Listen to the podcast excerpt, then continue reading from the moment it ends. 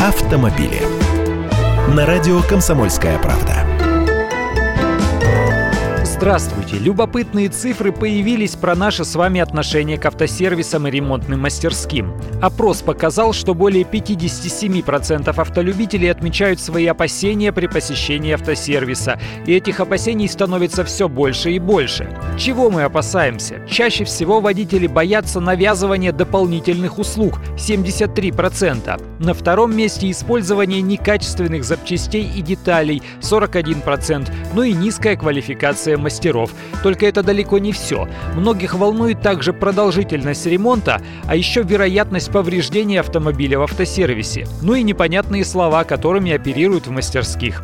Вот в этом смысле, кстати, ситуация, как мне кажется, улучшилась. Раньше действительно любили поумничать, зондировали почву, разбирается ли сам водитель в машине, можно ли ему мозги запудрить и вытянуть побольше денег. Сейчас все более или менее серьезные конторы помешались на клиентоориентированности, взяли в штат мастеров мастеров-приемщиков, которые не только железо знают, но и с людьми разговаривать умеют. Был у меня на днях забавный случай. Звоню в мастерскую, говорю, мотор вибрирует, посмотреть бы, похоже, проблема какая-то в зажигании. Свеча, катушка или что-то в этом роде. А он мне в ответ говорит, мотор вибрирует или троит? С каким звуком работает? Вот так? Тут-тут-ту.